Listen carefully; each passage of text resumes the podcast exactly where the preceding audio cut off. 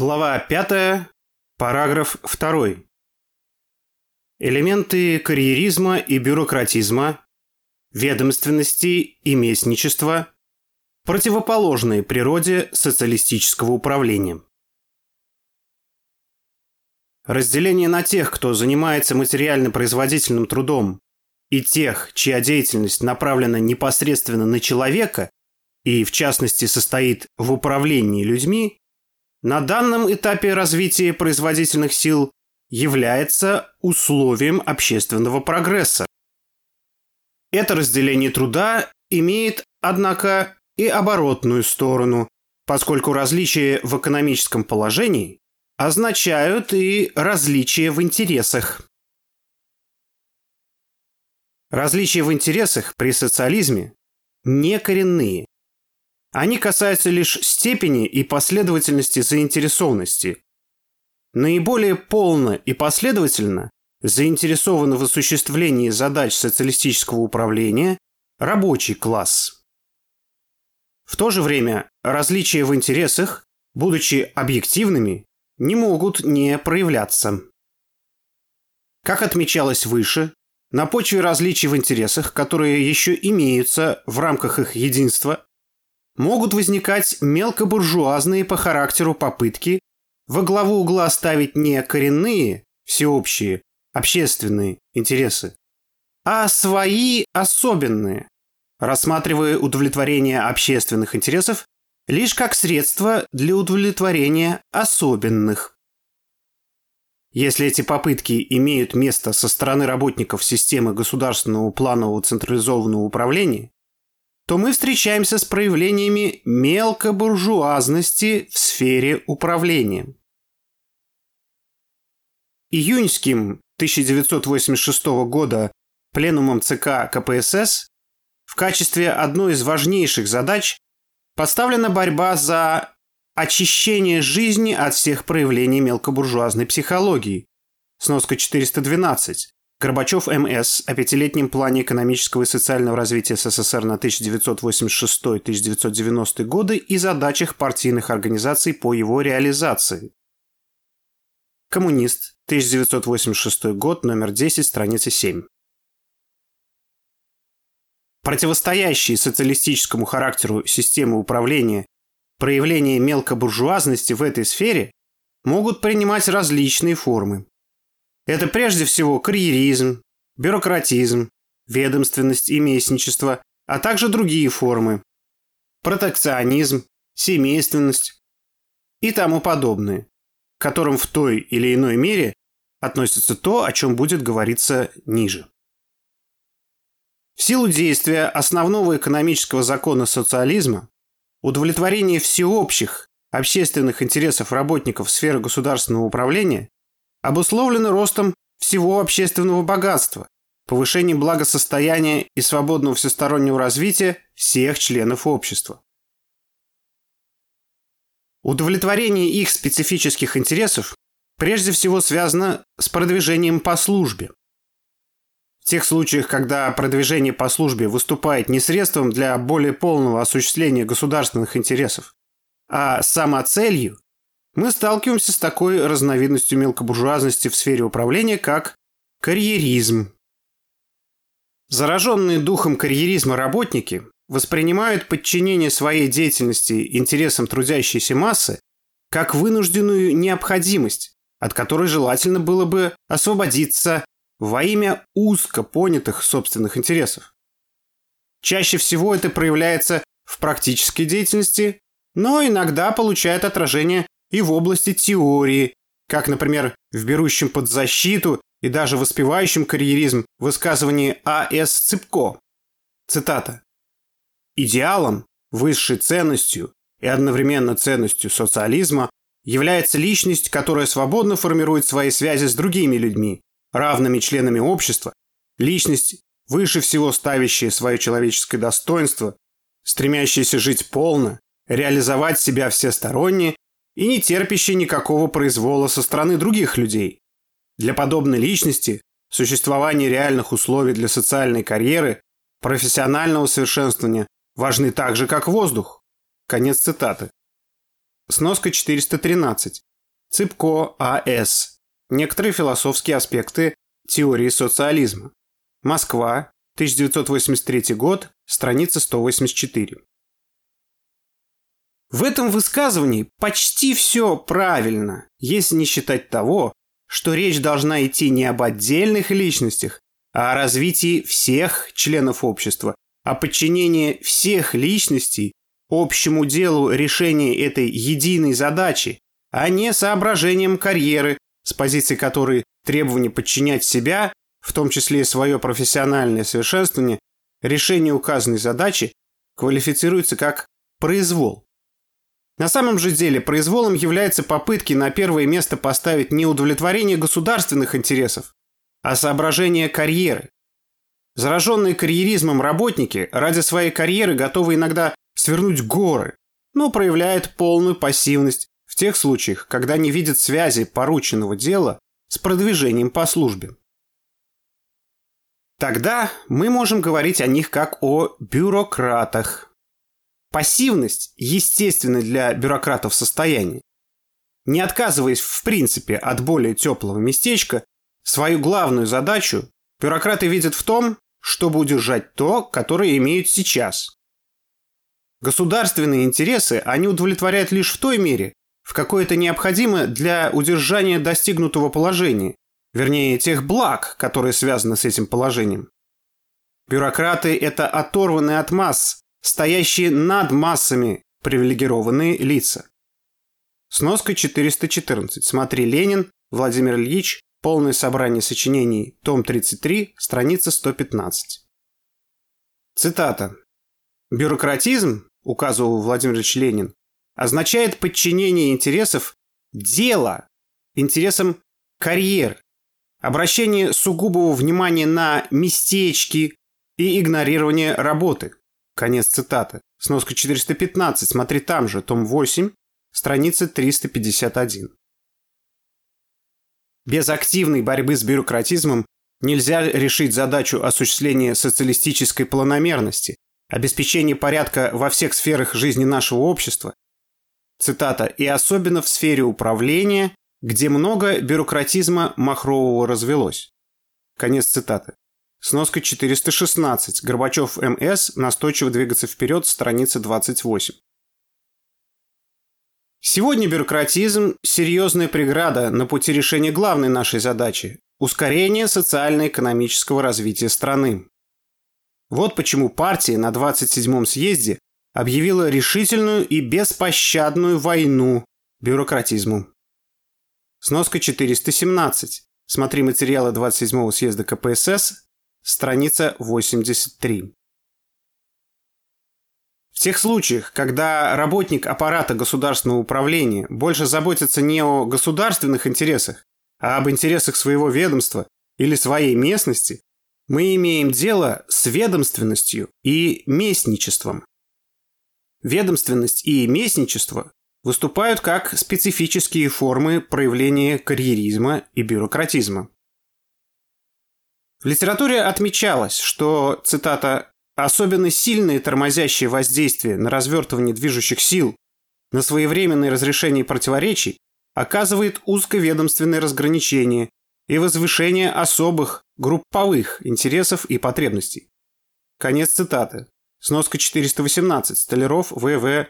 Характер движущих сил общественного развития в условиях социализма. Диалектика развития социалистического общества. Москва, 1980 год, страница 64. Это воздействие иногда становится столь сильным, что черное начинает выдаваться за белое, несуществующее, за то, что уже имеет место и действует. В «Правде» писалось о том, например, как был в кавычках сдан в эксплуатацию завод, которого не было. Цитата. «Больше года очковтиратели из Госкомсельхозтехники показывали статистической отчетности несуществующий завод, утверждали эффективные задания и списывали вполне реальные убытки. Конец цитаты. Сноска 419. Шатуновский И. Завод которого нет. Правда, 1980 год, 30 января. Именно ведомственность препятствует быстрому изживанию столь разрушительного для плановой экономики явления, как снижение планов задним числом под фактический уровень их выполнения. Цитата. «Не секрет, что вышестоящие органы управления довольно легко идут на корректировку планов предприятий и объединений, руководствуясь зачастую далеко не деловыми принципиальными соображениями. За этой легкостью гипертрофированная забота о чести ведомственного мундира, попытка таким образом в кавычках расплатиться с производственными коллективами за несбалансированность плана, за его необеспеченность ресурсами. Конец цитат. Сноска 420. Статья «Готовность взять ответственность на себя». Коммунист. 1985 год, номер 9, страница 7. Неправильно было бы думать, что в кавычках корректировки, позволяя получать незаслуженные премии, поощряют безответственность только руководителей предприятий и объединений. Цитата.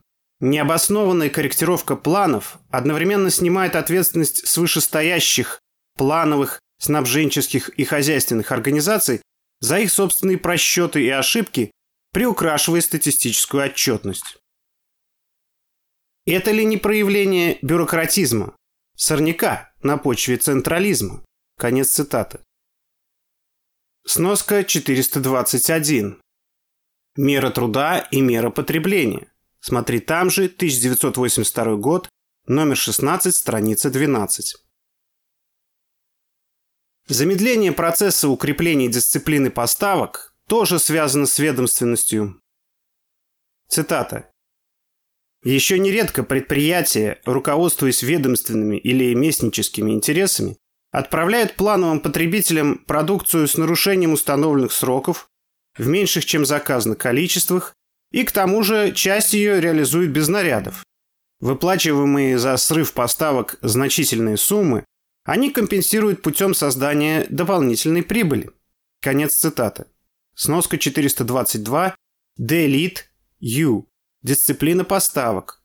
Там же, 1984 год, номер 13, страница 64. Так сказать, свое ведомство гарантирует им получение сполна значительных сумм материального поощрения без соответствующего удовлетворения общесоюзных нужд. Эта практика, цитата, вносит дезорганизацию в плановое снабжение народного хозяйства, причиняет огромный вред большому количеству предприятий так как потребители, в свою очередь, являются поставщиками по отношению к другим предприятиям, и вся их деятельность при развитой кооперации взаимосвязана. Ведомственность сильно мешает решению комплексных экономических проблем, что особенно ярко проявляется на примере агропромышленного комплекса. Цитата. Под воздействием ведомственных интересов районные и областные объединения нередко не могут в должной мере согласованно решать вопросы комплексного развития сельского хозяйства и связанных с ним отраслей. Конец цитаты. Сноска 424. Материалы Пленума Центрального комитета КПСС. 23 апреля 1985 года. Москва. 1985 год. Страница 14. Элементы ведомственности усилились в связи с ориентацией на стоимостные показатели, которое имело место после реформы 1965 года. Нельзя не согласиться с автором статьи, опубликованной в журнале «Коммунист» и специально посвященной борьбе против ведомственности, согласиться в том, что, цитата, «односторонняя ориентация на прибыль как основной критерий оценки работы данного предприятия, объединения или отрасли рано или поздно толкает пусть хотя бы часть сотрудников аппарата управления а от их управленческих решений многое зависит, на отпихивание в кавычках от себя и от своего ведомства мероприятий, способных хотя бы на время снизить рентабельность. Здесь одна из причин устойчивости логики узковедомственного экономического поведения в разных звеньях управления, от цеха до министерства. В связи с этим хотелось бы сказать, что искание по части хозрасчетности самих министерств не столько, кажется, снимают проблемы, сколько порождают их. Чем дальше, тем это заметнее. Опыт показывает, что такого рода поиски ведут не к ликвидации хотя бы части корней ведомственности, а, напротив, к введению ее элементов в несущую конструкцию. Конец цитаты. Михайлов М. против ведомственности. Коммунист, 1981 год, номер 8, страницы 112-113. Выдвигавшиеся предложения о переводе министерств на хозрасчет ничего общего с подлинным социалистическим хозрасчетом не имели. Цитата. Почему некоторые министерства выступают за хозяйственный расчет? Прежде всего по двум причинам. Во-первых, рассчитывают получить больше свободы для маневрирования финансовыми ресурсами. Во-вторых, заработная плата работников министерств за счет премий может повыситься на 10, 15 и более процентов. Видимо, эти задачи можно решить и без того, чтобы переводить министерство на хозрасчет и усиливать проявление ведомственности. Конец цитаты. Сноска 426. Белоусов Р. О взаимодействии планирования и хозрасчета. Плановое хозяйство, 1978 год, номер 12, страница 118. Опасность ведомственности нельзя недооценивать, поскольку она усиливает элементы стихийности в общественном развитии и ослабляет единство социалистической плановой экономики. Аналогичные негативные влияния на ход экономического развития оказывает местничество. Принесение государственных интересов в жертву узко понятым интересам той или иной местности, а точнее интересам продвижения по службе тех руководителей, которые эту местность представляют. С демократическим централизмом местничество ничего общего не имеет. Демократический централизм предполагает развитие местной инициативы, местного почина не как чего-то противоположного государственным интересам, а как средство их наилучшего осуществления в данной местности. Содержание же государственных интересов таково, что оно предполагает развитие всех членов общества и, следовательно, каждой местности в рамках общего движения к полному коммунизму. Приоритет государственных интересов ведет к развитию каждого региона, но не всякое развитие отдельного региона и не всегда соответствует государственным интересам, осуществление которых требует неуклонного сокращения социально-экономического неравенства, в том числе и по условиям проживания в различных местностях.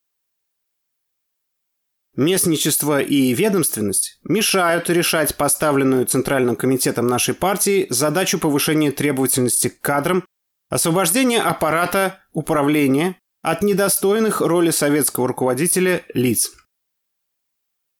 К сожалению, отмечал генеральный прокурор СССР А.М. Рекунков, Выступая с отчетом о деятельности прокуратуры СССР на третьей сессии Верховного Совета СССР 11 созыва, немало фактов, когда очковтиратели, наказанные судом за приписки, продолжают занимать те же или равнозначные руководящие должности. Это, можно сказать, прямой результат местнических и ведомственных влияний. Конец цитаты. Сноска 427. Правда, 1985 год. 7 июля. Другой пример. В Узбекской СССР в порядке очищения аппарата социалистического управления от чуждых его характеру элементов был, цитата, «за сравнительно короткое время освобожден от работы целый ряд секретарей обкомов партии, в том числе первых, горкомов и райкомов, председателей облсполкомов, горосполкомов, их заместителей, руководителей министерств и ведомств. Ряд скомпрометировавших себя работников выведен из состава ЦК. Конец цитаты. Однако, цитата, иные горкомы и райкомы и раньше снисходительно относились к фактам недостойного поведения руководителей, да и сейчас не спешат спрашивать с них со всей строгостью. Конец цитаты. Сноска 428. Гладков Н. Выполняя намеченное с пленом у ЦК Компартии Узбекистана. Там же, 1984 год, 22 октября. Проявление ведомственности и местничества подрывает сплоченные усилия, направленные на достижение общих целей. Цитата. «И мы не можем допускать, чтобы ведомственность и местничество мешали реализации преимуществ социалистической собственности». Конец цитаты. Сноска 429. Материалы 27-го съезда КПСС, страница 40. Элементы карьеризма и бюрократизма, ведомственности и местничества хотя еще существует при социализме, противоположны его природе, являются ее отрицанием. В первой фазе коммунизма системе государственного планового централизованного управления противостоят содержащиеся в ней элементы отрицания ее социалистического характера. Поскольку элементы карьеризма и бюрократизма, ведомственности и местничества в системе государственного планового централизованного управления противоположны ее социалистическому характеру, постольку мы имеем дело с противоречием. Это реальное общественное противоречие. А, цитата, «когда речь идет о противоречиях общественной жизни», то под этим подразумевается взаимодействие живых индивидов и социальных групп, имеющих определенные интересы. Поэтому, когда говорят о бюрократизме, формализме, консерватизме, местничестве, национализме и их противодействии социалистическому развитию, о возникающих при этом противоречиях, то очевидно, что и в этом случае мы имеем дело не с какими-то безликими наростами на общественном организме, а с вполне реальными людьми, являющимися носителями того или иного социального зла и их действиями, наносящими вред социализму. Конец цитаты. Сноска 430. Бутенко А.П. Еще раз о противоречиях социализма. Вопросы философии, 1984 год, номер 2, страница 128. С учетом этого должен быть рассмотрен вопрос и о разрешении противоречия между социалистическим характером системы государственного планового централизованного управления и элементами карьеризма и бюрократизма, ведомственности и местничества в самой этой системе. Конец второго параграфа пятой главы.